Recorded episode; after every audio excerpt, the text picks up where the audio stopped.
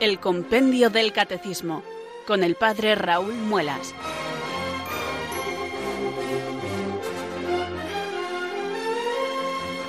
Muy buenas tardes, queridos oyentes de Radio María. Son las cuatro, las tres en Canarias. Bienvenidos a una nueva edición del Compendio del Catecismo. Reciban un saludo muy cordial del Padre Raúl Muelas, que un día más les habla desde estos micrófonos de Radio María, la radio de la Virgen, la fuerza de la esperanza. Sed todos bienvenidos.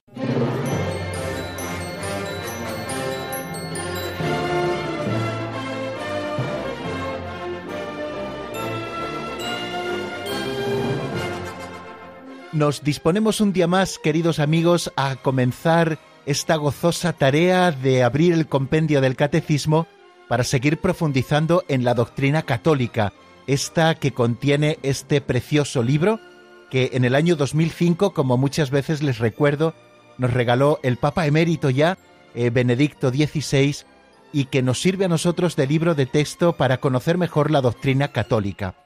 Y como hacemos al principio, cada vez que hacemos esta tarea de abrir el compendio del catecismo, pues vamos a encomendarnos al Espíritu Santo, vamos a invocarle para pedir su luz y su gracia, que nos ilumine la inteligencia, que fortalezca nuestra voluntad, para que encontremos luz suficiente y conozcamos los distintos misterios de nuestra fe. De esta fe precisamente estamos hablando como una respuesta del hombre a Dios que se revela. Vamos, por lo tanto, a invocar al Espíritu Santo al comienzo de nuestro programa. Ven Espíritu Santo, llena los corazones de tus fieles y enciende en ellos el fuego de tu amor. Envía, Señor, tu Espíritu que renueve la faz de la tierra. Oh Dios, que llenaste los corazones de tus fieles con la luz del Espíritu Santo, concédenos que, guiados por el mismo Espíritu, sintamos con rectitud y gocemos siempre de tu consuelo. Por Jesucristo nuestro Señor. Amén.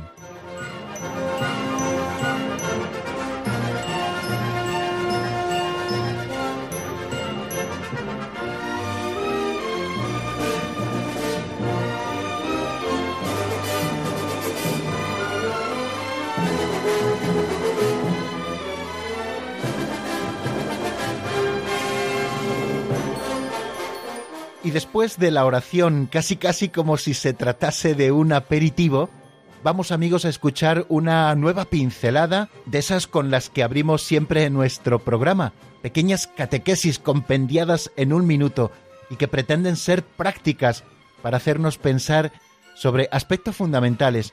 En estos primeros días, como pueden ver, estamos hablando del tema de la caridad vivida.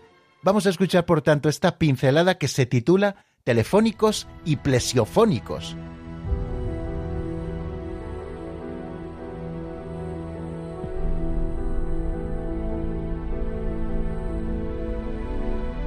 Telefónicos y plesiofónicos.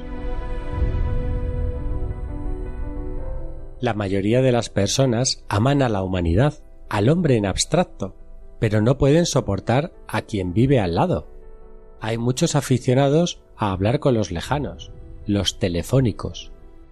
Pero sería mucho mejor hablar, sobre todo, con los que viven en tu casa, con los cercanos, los plesiofónicos. Es muy fácil amar a los lejanos, por ejemplo, a los chinos. Pero nunca podremos ayudar a nuestros hermanos los chinos si estamos haciendo el indio. El marido estaba como ausente tras el periódico y otras veces con el transistor pegado al oído. Y su mujer le dijo ¿Se te ha ocurrido pensar alguna vez que quizá puede haber en la vida algo más que lo que ocurre en el mundo? ¿No podrías pensar alguna vez que estoy aquí yo?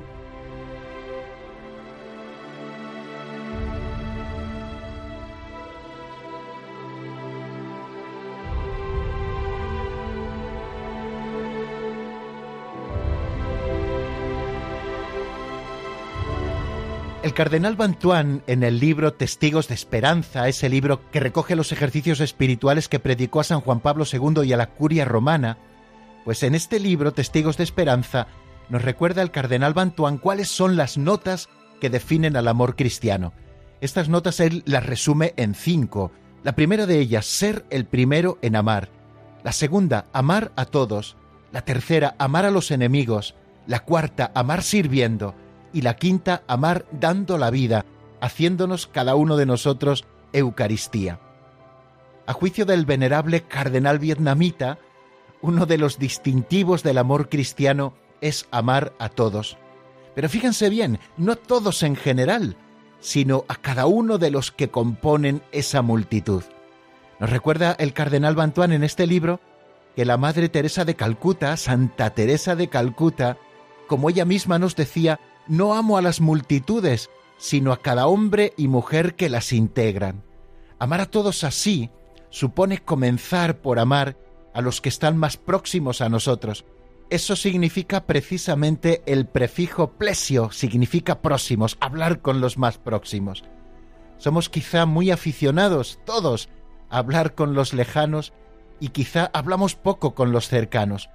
Esta es la división que don Justo nos hacía en su pincelada, los telefónicos, los que les gusta hablar con los de lejos, o los plesiofónicos, los que les gusta hablar con los de cerca.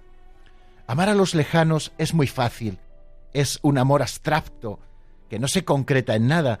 Sin embargo, amar a los cercanos ya es quizá un poquito más complicado, pero es lo verdaderamente apasionante, porque es un amor concreto. De una manera muy simpática eh, nos lo describía esta pincelada. Es muy fácil amar a los lejanos, por ejemplo, amar a los chinos, pero nunca podremos ayudar a nuestros hermanos chinos si estamos haciendo el indio. Cuando don Justo escribió esta pincelada, creo que aún no existían los móviles, ni tampoco los smartphones, ni las redes sociales, ni los WhatsApp. Ojo con esto. Podemos estar muy pendientes de los de fuera y lo que comparten en sus redes sociales y olvidarnos e incluso ignorar a los que están más cerca, a los de dentro. En la vida hay algo más importante de lo que ocurre por ahí. Es más importante lo que ocurre a tu lado.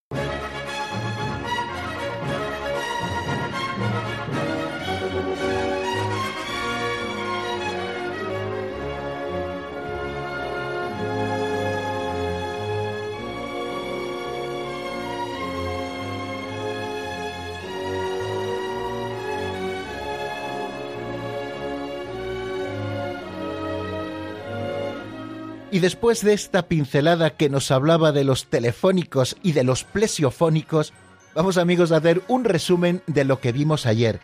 Ayer, si lo recuerdan, comenzábamos el capítulo tercero de la parte primera del catecismo, la que nos habla de la les credendi, de lo que tenemos que creer, en esa sección primera, que es un poco introductoria para luego desarrollar los distintos artículos de la fe. Pues estamos amigos terminando esa sección primera de la primera parte, este capítulo tercero, que se titula así, La respuesta del hombre a Dios. Ayer hacíamos un acercamiento a todo este capítulo, que tiene ocho números, y que están divididos los ocho números en dos epígrafes, uno sobre la palabra creo y otra sobre la palabra creemos. Pues ayer nos detuvimos un poquito en el número 25 del compendio que se pregunta ¿Cómo responde el hombre a Dios que revela?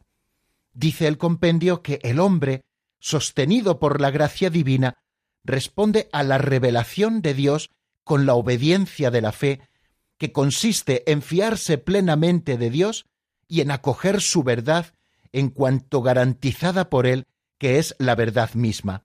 Varias afirmaciones hacíamos ayer con este número 25. Recordábamos todo ese proceso de la revelación, como Dios tiene un plan para la humanidad y para cada uno de nosotros, y cómo precisamente por ese plan amoroso de Dios Él nos ha creado capaces de llegar a Él. Esto es precisamente la revelación de Dios, que Dios viene al encuentro del hombre. Dios se ha revelado en la historia, haciendo de la propia historia historia de salvación. Una historia que, como hemos estado viendo en capítulos precedentes, tiene unas etapas y que alcanza su pleno cumplimiento en esa etapa plena y definitiva de la revelación de Dios que es Jesucristo el Señor, el Verbo encarnado, mediador y plenitud de la revelación. Esa revelación ha llegado hasta nosotros por la transmisión divina que el mismo Dios ha dispuesto. Dios que quiere que todos los hombres se salven y lleguen al conocimiento de la verdad, quiere que Cristo sea anunciado a todos los hombres, según el mismo Jesucristo nos lo mandó y que lo encontramos en el capítulo 28 de San Mateo. Y haced discípulos de todos los pueblos. Esto es lo que hicieron los apóstoles, transmitir el mensaje de Cristo desde los comienzos del cristianismo por la predicación, el testimonio, las instituciones, el culto y los inscritos inspirados. Esto es la tradición apostólica que se realiza de dos modos, con la transmisión viva de la palabra de Dios, llamada simplemente tradición, y con la Sagrada Escritura, que es el mismo anuncio de la salvación pero puesto por escrito. Y para la transmisión de este depósito de la revelación que Cristo ha transmitido a la Iglesia, Dios mismo nos ha asegurado la presencia del Espíritu Santo, y que precisamente por eso que llamamos magisterio, el Espíritu Santo garantiza la verdad en todo lo que la Iglesia, el Papa y los obispos nos propone para ser creídos. Esto es la revelación de Dios. En todo esto vemos que Dios es el que ha tomado la iniciativa, que es Él el que nos ha amado primero y el que ha salido al encuentro del hombre. ¿Cuál ha de ser la respuesta del hombre a Dios? El hombre responde a la revelación de Dios con la obediencia de la fe. Y nos deteníamos en considerar en qué consiste la obediencia de la fe. Primero, en fiarse plenamente de Dios. La fe es confianza. Y segundo, en acoger su verdad, en cuanto que está garantizada por Él, que es la verdad misma. Por su revelación, Dios invisible, como nos dice Deiberbun número 2, habla a los hombres como amigos, y lo hace movido por su gran amor, y mora con ellos para invitarlos a la comunicación consigo y recibirlos en su compañía. Ante una propuesta tan generosa de Dios, ¿cuál ha de ser la respuesta? La respuesta nunca cabe que sea la indiferencia, sino que la respuesta a esta invitación ha de ser la fe, y además manifestado con esa expresión tan hermosa que es la de obediencia de la fe. Obediencia viene de ob audire, de la escucha. Tenemos que ponernos a la escucha de Dios para luego poderle responder con nuestro asentimiento. Por la fe, el hombre somete completamente su inteligencia y su voluntad a Dios. Con todo su ser, el hombre da su asentimiento a Dios que revela. La Sagrada Escritura, fijaros, llama obediencia de la fe a esta respuesta del hombre a Dios que revela. Y luego, para iluminar un poquito más eh, esto que nos dice el número 25 del compendio, empezamos ya a estudiar el número 26, cuáles son en la Sagrada Escritura los principales modelos de obediencia de la fe. Aquí comenzaremos hoy la explicación del compendio del Catecismo. En este número 26 volveremos a escuchar lo que nos dice y seguiremos en la explicación.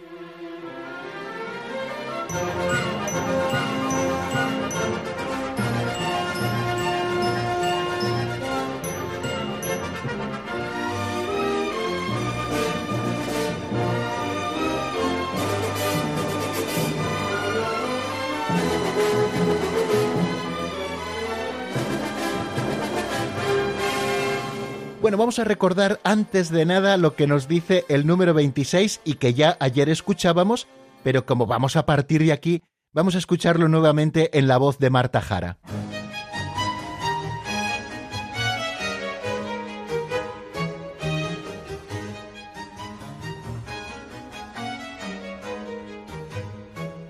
Número 26.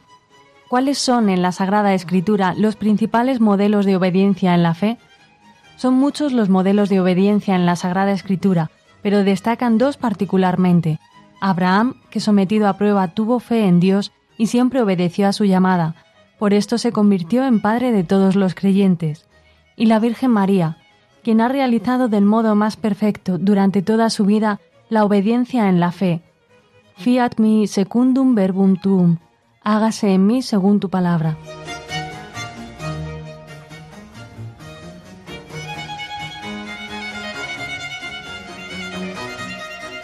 Son muchos los modelos de obediencia en la fe en la Sagrada Escritura, pero destacan dos particularmente.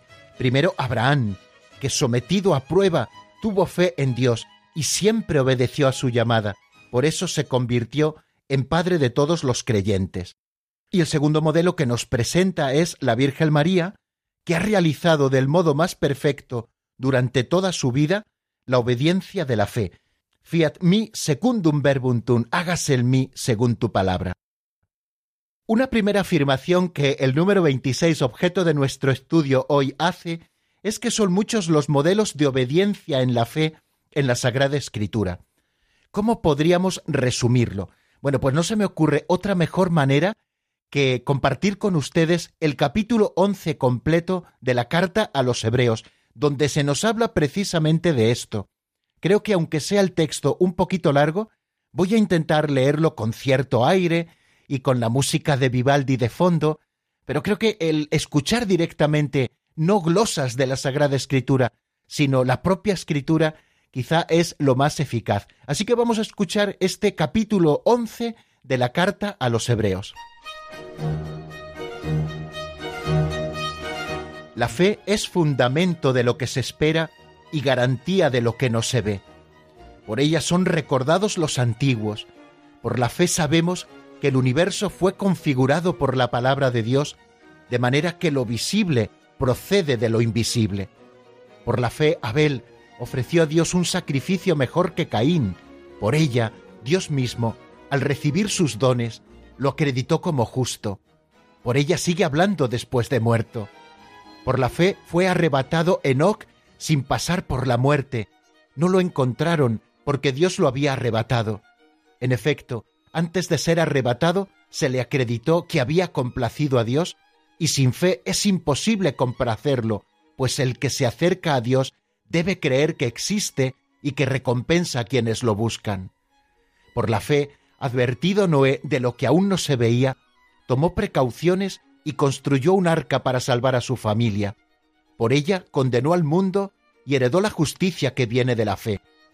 Por la fe obedeció Abraham a la llamada y salió hacia la tierra que iba a recibir en heredad. Salió sin saber a dónde iba. Por la fe vivió como extranjero en la tierra prometida, habitando en tiendas, y lo mismo Isaac y Jacob, herederos de la misma promesa, mientras esperaba la ciudad de sólidos cimientos, cuyo arquitecto y constructor iba a ser Dios. Por la fe también Sara, siendo estéril, obtuvo vigor para concebir cuando ya le había pasado la edad, porque consideró fiel al que se lo prometía. Y así, de un hombre, marcado ya por la muerte, nacieron hijos numerosos como las estrellas del cielo y como la arena incontable de las playas. Con la fe murieron todos estos sin haber recibido las promesas, sino viéndolas y saludándolas de lejos, confesando que eran huéspedes y peregrinos en la tierra. Es claro que los que así hablan están buscando una patria, pues si añoraban la patria de donde habían salido, estaban a tiempo para volver, pero ellos ansiaban una patria mejor, la del cielo. Por eso Dios no tiene reparo en llamarse su Dios, porque los tenía preparada una ciudad. Por la fe, Abraham, puesto a prueba, ofreció a Isaac, ofreció a su hijo único, el destinatario de la promesa, del cual le había dicho Dios, Isaac continuará tu descendencia. Pero Abraham pensó que Dios tiene poder hasta para resucitar de entre los muertos, de donde en cierto sentido recobró a Isaac. Por la fe bendijo Isaac el futuro de Jacob y Esaú.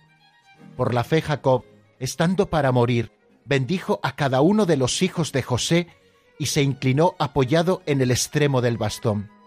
Por fe José, al final de la vida, evocó el éxodo de los hijos de Israel y dio órdenes acerca de sus huesos. Por fe, cuando nació Moisés, sus padres lo ocultaron tres meses, viendo que era un niño hermoso y sin temer el decreto real. Por fe Moisés, ya crecido, renunció al título de hijo de una hija del faraón y prefirió ser maltratado con el pueblo de Dios al disfrute efímero del pecado, estimando que la afrenta de Cristo valía más que los tesoros de Egipto y atendiendo a la recompensa. Por fe abandonó Egipto sin temer la cólera del rey y se apoyó en el invisible como si lo viera. Por fe celebró la Pascua e hizo la aspersión de la sangre para que el exterminador no tocase a sus primogénitos. Por fe atravesaron el mar rojo como por tierra firme mientras los egipcios al intentarlo se ahogaron. Por fe, la muralla de Jericó, después de ser rodeada durante siete días, se derrumbó. Por fe, la prostituta Rahab acogió amistosamente a los espías y no pereció con los rebeldes. ¿Para qué seguir? No me da tiempo a referir la historia de Gedeón, Baruch, Sansón, Jefté, David, Samuel y los profetas. Estos, por fe, conquistaron reinos, administraron justicia, vieron promesas cumplidas, cerraron fauces de leones, apagaron hogueras voraces, esquivaron el filo de la espada, se curaron de enfermedades, fueron valientes en la guerra, rechazaron ejércitos extranjeros, hubo mujeres que recobraron resucitados a sus muertos, pero otros fueron torturados hasta la muerte, rechazando el rescate para obtener una resurrección mejor. Otros pasaron por la prueba de las burlas y los azotes, de las cadenas y la cárcel, los apedrearon, los aserraron, murieron a espada, rodaron por el mundo vestidos con pieles de oveja y de cabra, faltos de todo, oprimidos, maltratados. El mundo no era digno de ellos, vagabundos por desiertos y montañas, por grutas y cavernas de la tierra. Y todos estos, aun acreditados por su fe, no consiguieron lo prometido, porque Dios tenía preparado algo mejor a favor nuestro, para que ellos no llegaran sin nosotros a la perfección.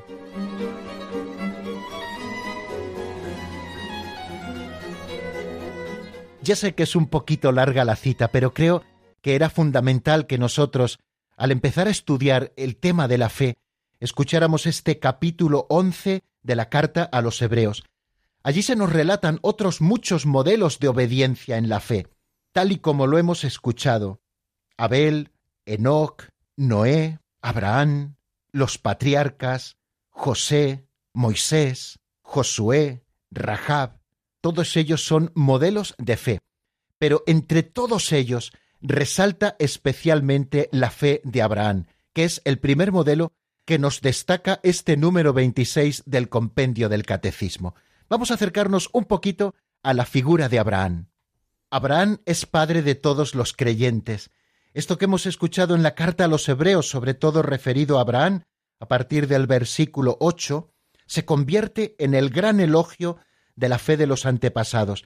E insiste eh, la carta a los hebreos especialmente en la fe de Abraham. Fijaros cómo nos lo dice. Por la fe, Abraham obedeció y salió para el lugar que había de recibir en herencia y salió sin saber a dónde iba. Por la fe vivió como extranjero y peregrino en la tierra prometida. Por la fe a Sara se le concedió concebir al hijo de la promesa, y por la fe Abraham ofreció a su hijo único en sacrificio. Voy a resaltar algunas ideas sobre Abraham que el Papa Benedicto XVI nos ofreció en una audiencia el 23 de enero del año 2013. Precisamente de este tema de Abraham como modelo de la fe está hablando el Papa en este discurso a los peregrinos en esa audiencia pública. Entre todos, dice el Papa, resalta la figura de Abraham, primera gran figura para hablar de la fe en Dios. Hay un momento fundante en la vida de Abraham que está recogido en los cuatro primeros versículos del capítulo 12 del Génesis, que dicen así. El Señor dijo a Abraham, sal de tu tierra, de tu patria y de la casa de tu padre hacia la tierra que te mostraré. Haré de ti una gran nación, te bendeciré, haré famoso tu nombre y serás una bendición. Bendeciré a los que te bendigan, maldeciré a los que te maldigan, y en ti serán benditas todas las familias de la tierra. Abraham marchó, como le había dicho el Señor, y con él marchó Lot. Abraham tenía setenta y cinco años cuando salió de Harán.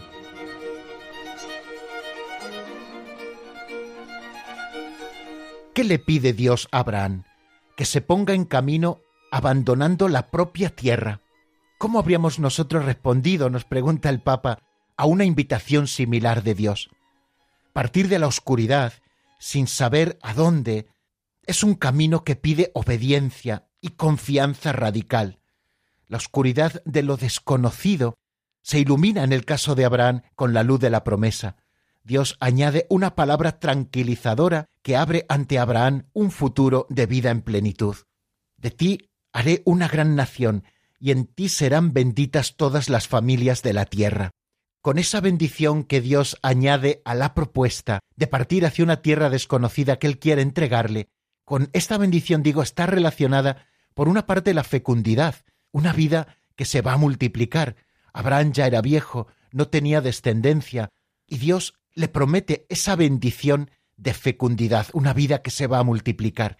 Y también con esa bendición está relacionada la posesión de la tierra donde va a vivir y crecer en libertad y seguridad, creando una sociedad de hombres fieles a la alianza. Por ello, Abraham, en el proyecto divino, está destinado a convertirse en padre de muchedumbre de pueblos y a entrar en una tierra nueva donde habitar. Sin embargo, Sara, su mujer, ya es estéril, se le había pasado la edad, no podía tener hijos, y la tierra lejana que Dios le prometía, sin embargo, estaba habitada por otros pueblos. La tierra que Dios dona a Abraham no le pertenece propiamente, es y será siempre un extranjero en ella, con lo que comporta ser un extranjero, no tener miras de posesión, sentir siempre la propia pobreza de tener que recibirlo todo y de ver todo como un don.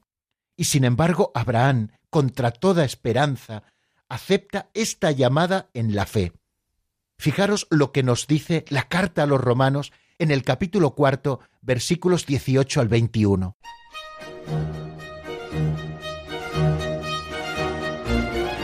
Apoyado en la esperanza, creyó contra toda esperanza que llegaría a ser padre de muchos pueblos, de acuerdo con lo que se le había dicho, así será tu descendencia.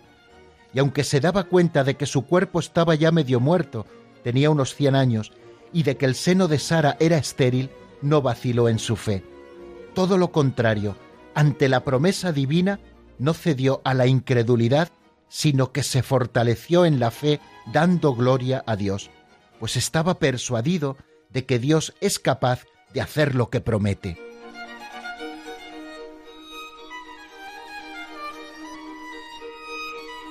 Este es el gran ejemplo de la fe de Abraham. La fe lleva a Abraham a recorrer un camino paradójico a todas luces. Él será bendecido, pero cuando Dios se lo promete no hay ni un solo signo visible de bendición. Abraham recibe la bendición porque en la fe sabe discernir la bendición divina yendo más allá de las apariencias, confiando en la presencia de Dios, incluso cuando sus caminos se presentaban misteriosos. Cuando nosotros decimos creo, creo en Dios, nos recuerda el Papa, decimos como Abraham, me fío de ti, me entrego a ti, Señor. Decir creo en Dios es mirar mi vida en Él, dejar que su palabra ilumine y oriente mi día a día, sin miedo a perder nada de mí mismo. Dios no quita nada, Dios lo da todo cuando participamos en la liturgia, sobre todo en la liturgia de la vigilia pascual o en las liturgias bautismales, o también en algunos domingos señalados, el sacerdote recorre el credo haciéndonos preguntas concretas. ¿Creéis? Y nosotros decimos siempre en singular, creo, porque es mi existencia personal la que debe dar un giro con el don de la fe. Es mi existencia la que debe cambiar, la que debe convertirse. Y yo creo que está bien que nosotros hoy, que estamos estudiando el ejemplo de Abraham, nos preguntemos cómo vivo cada día el don de la fe. Y es que Abraham, el creyente, nos enseña la fe. Como extranjero nos muestra la patria verdadera. La fe nos hace peregrinos precisamente hacia esa patria definitiva. Creer en Dios nos hace también portadores de valores que a menudo no coinciden con los de la moda y hemos de tener un comportamiento que no pertenece al pensar común. La fe nos lleva por eso a vivir contracorriente. En nuestra sociedad, nos dice el Papa Benedicto, Dios se ha convertido en el gran ausente y en su lugar se han puesto muchos ídolos.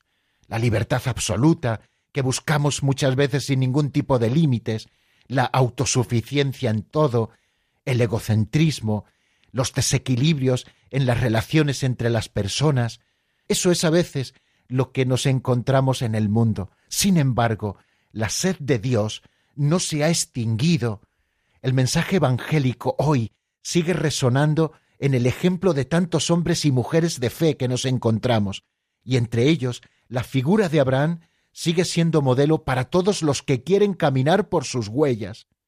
La expresión creo en Dios nos invita a ponernos en camino, a salir de nosotros mismos como Abraham, para llevar a la realidad cotidiana la certeza que nos viene de la fe. Dios está presente en la historia y nos trae vida y salvación, nos abre un futuro de plenitud en Él, aunque nosotros muchas veces no seamos capaces de ver esos signos de lo que Dios nos promete y Dios siempre cumple. Se nos pide, como Abraham, la obediencia de la fe. Vamos amigos a reflexionar un poco en esto que hemos dicho y les ofrezco para que podamos reflexionar con calma un tema de Fernando Leiva que se titula Tres cosas tiene el amor. Está sacado del álbum Crecerá la verdad. Espero que les guste.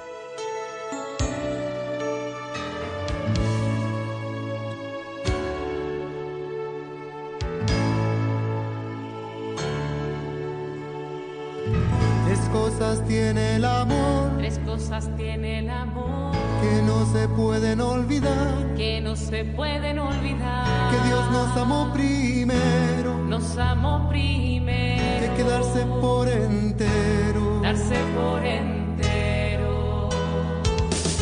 y ponerse a caminar y ponerse a caminar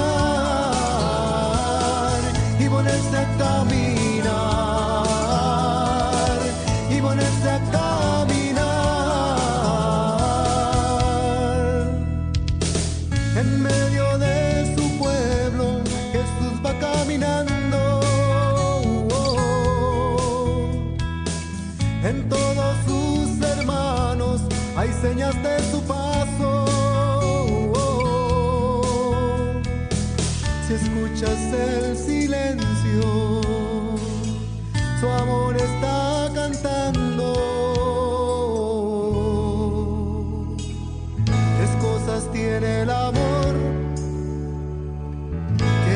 se pueden olvidar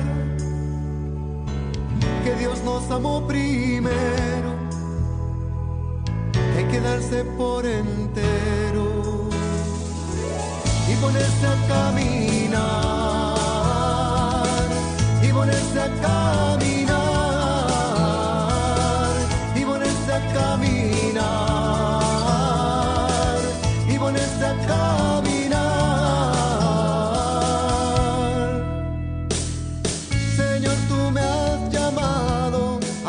peregrino. Si un paso yo he entregado, tú cien haces conmigo. Para anunciar tu nueva, la dicha de ser hijos. Tres cosas tiene el amor se pueden olvidar. Que Dios nos amó primero, que quedarse por entero y ponerse a caminar,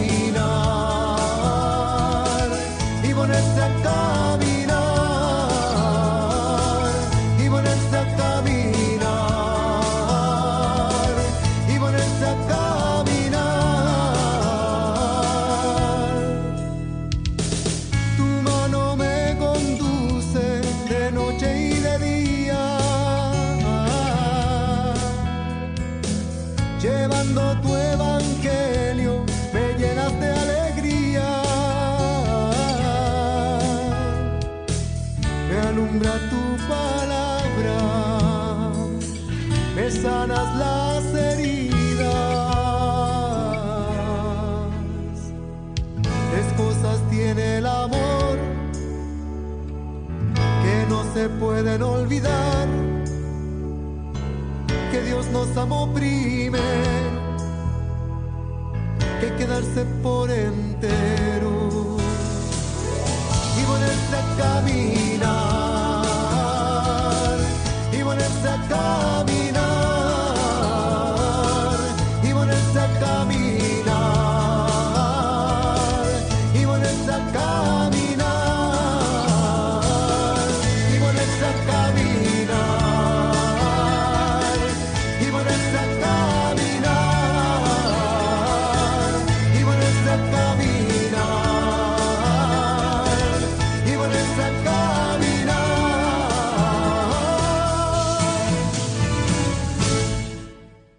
Están escuchando el Compendio del Catecismo con el padre Raúl Muelas.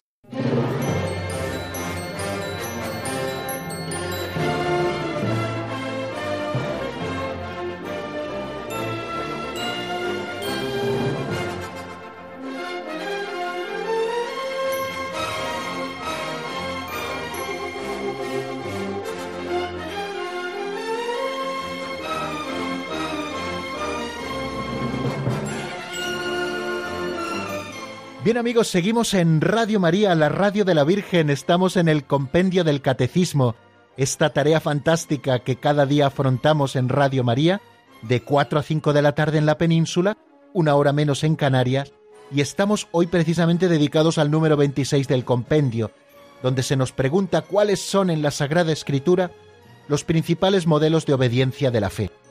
Este número quiere clarificar, poniéndonos dos modelos fundamentales, el número 25 que estudiábamos ayer, que se preguntaba cómo responde el hombre a Dios que se revela, y contestábamos que con la obediencia de la fe, que consiste en fiarse plenamente de Dios y en acoger su verdad en cuanto garantizada por Él, que es la verdad misma.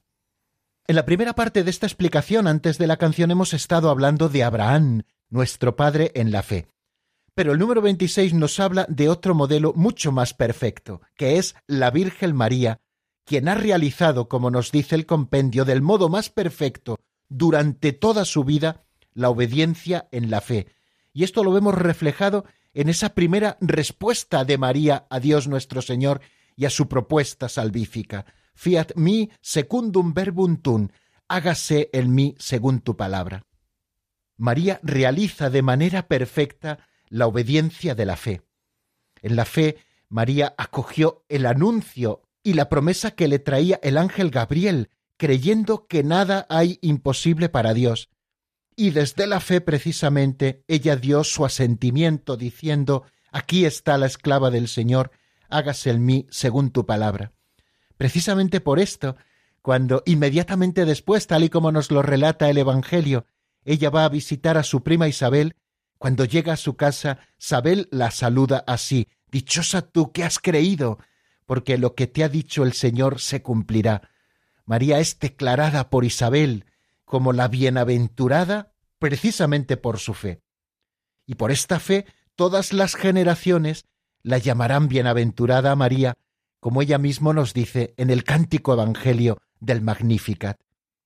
Durante toda su vida y hasta su última prueba, cuando Jesús su Hijo murió en la cruz, su fe no vaciló. María no cesó de creer en el cumplimiento de la palabra de Dios. Por todo ello, la Iglesia venera en María la realización más pura de la fe. Y es que María, Madre de la Iglesia, brilla precisamente en la Iglesia como modelo y maestra de la fe. Toda la vida de María fue un canto a la escucha de la voluntad de Dios. En primer lugar, para saber lo que pedía, Decíamos ayer y hoy lo repetimos que obedecer significa etimológicamente eso, ob audire, escuchar. Obedecer en la fe es, por tanto, someterse libremente a la verdad escuchada.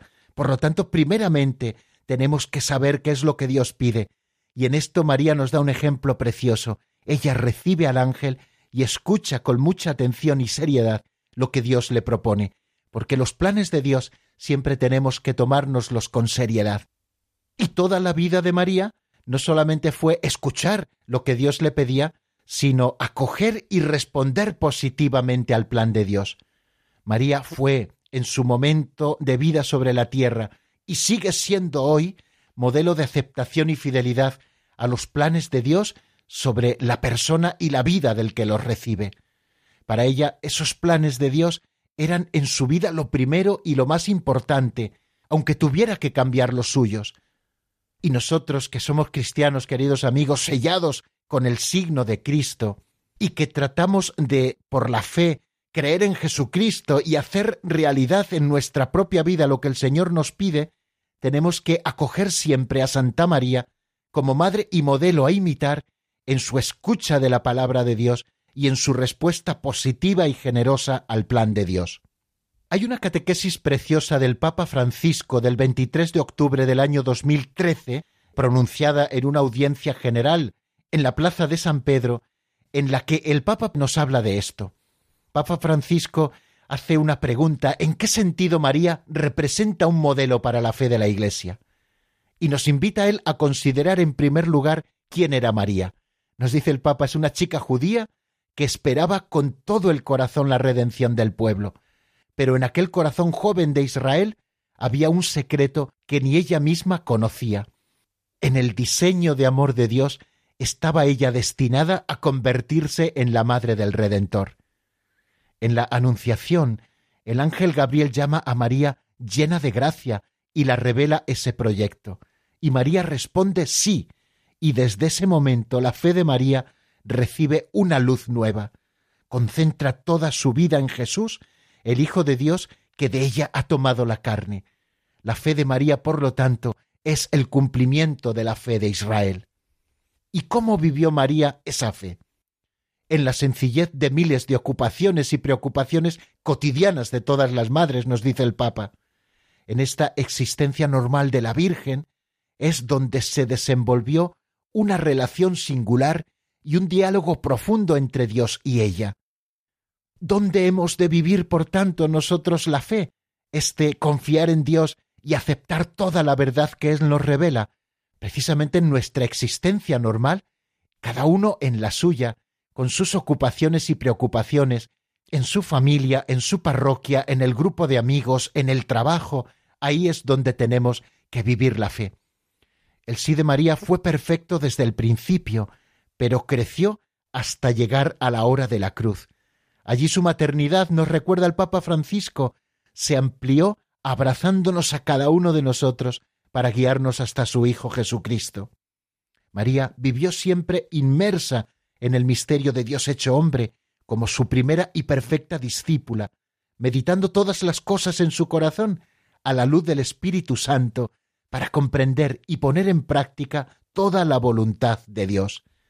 Y termino esta intervención, queridos amigos, preguntando como nos preguntaba en esa audiencia el Papa Francisco, ¿nos dejamos verdaderamente iluminar por la fe de María?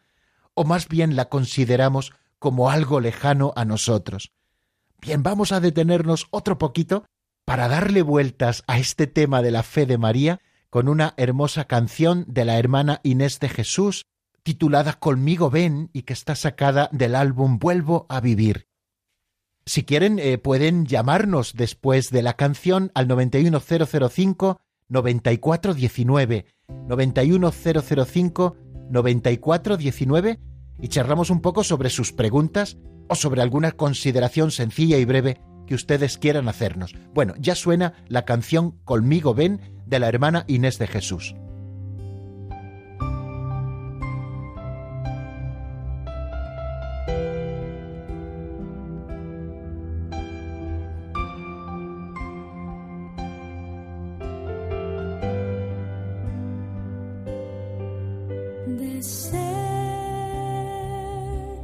Hacerte feliz, pues desde siempre yo te elegí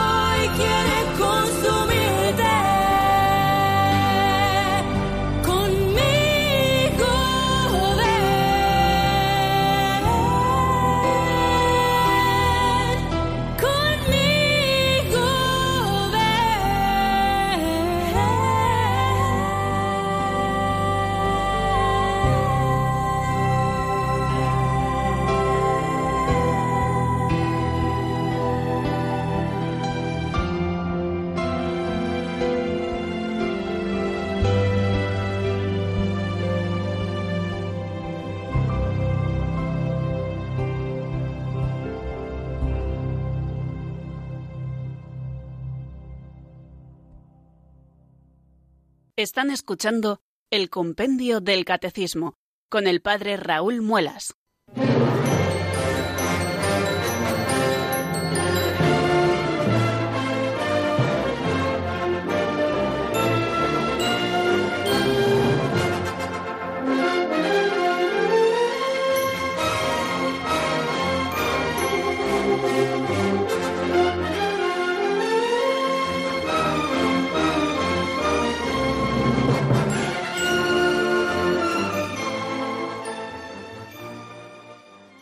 Bien amigos, son las 5 y casi 48 minutos, perdón, las 4 y casi 48 minutos de la tarde de este día 6 de noviembre del año 2018 y aquí estamos en el compendio del catecismo, estudiando estos temas tan fantásticos como los que nos ocupan.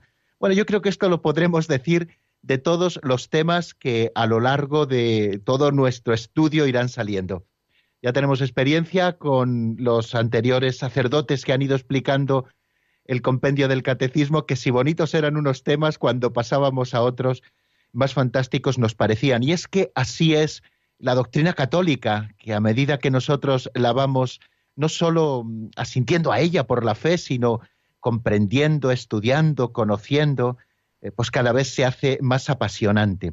Por cierto, eh, terminábamos un capítulo eh, hace un par de días eh, a propósito de la Sagrada Escritura. Yo les voy a dar también algún pequeño referente por si ustedes lo desean, pues fijar algunas ideas como muy claras, aparte de lo que encontramos en el compendio del catecismo, y el referente, como siempre, lo tenemos en el Catecismo Mayor de la Iglesia, el Catecismo de la Iglesia Católica, ese que a veces con todo cariño y simpatía llamo el catecismo gordito. Bueno, pues a propósito precisamente de la Sagrada Escritura, encuentran al final de los números que el Catecismo de la Iglesia Católica, de una manera más extensa, dedica a la Sagrada Escritura, al final encontramos algo así como ocho números que nos sirven como resumen.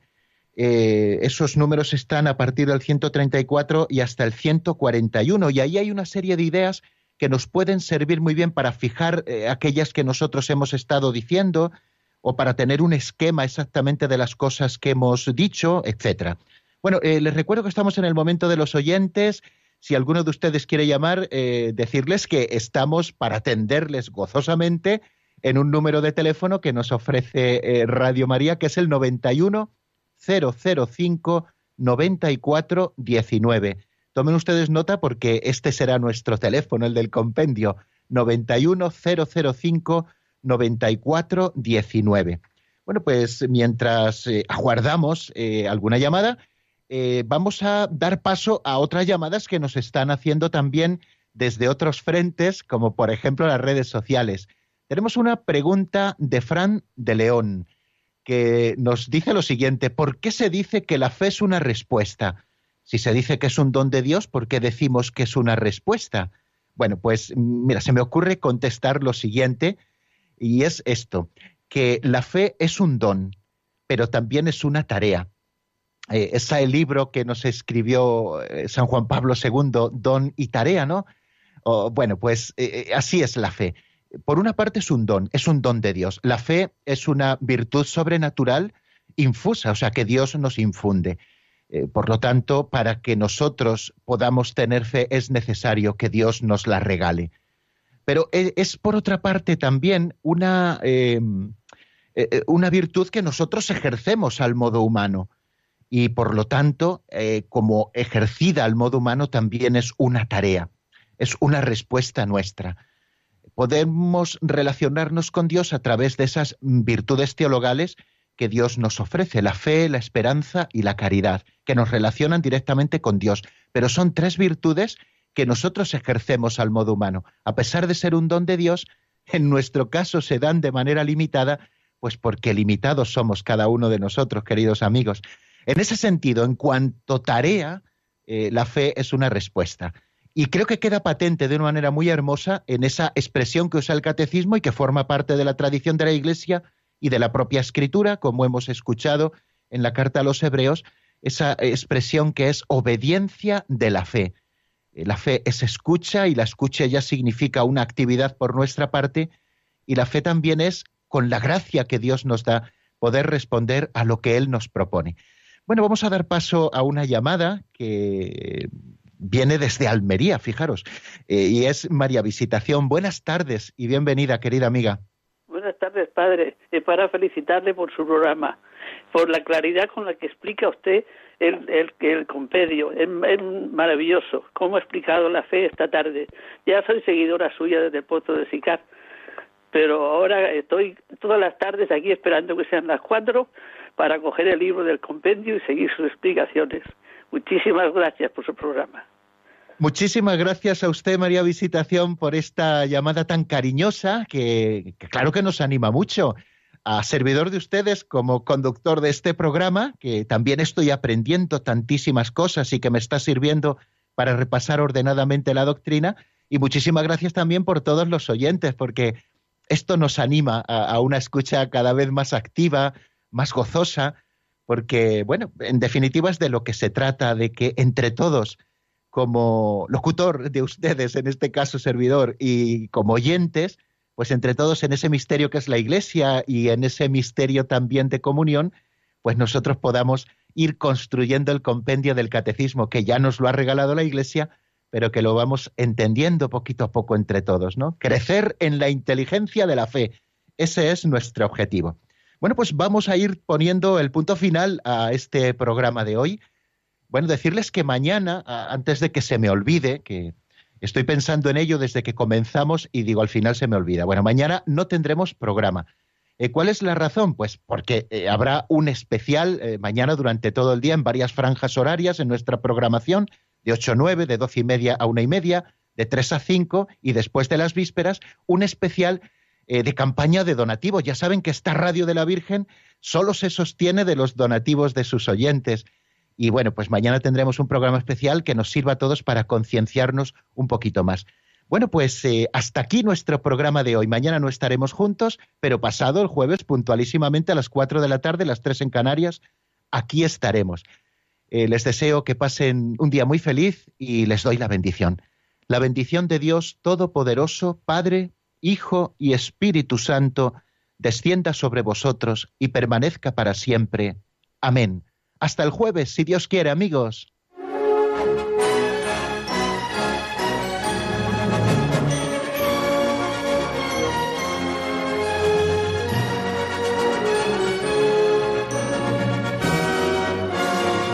El Compendio del Catecismo con el Padre Raúl Muelas.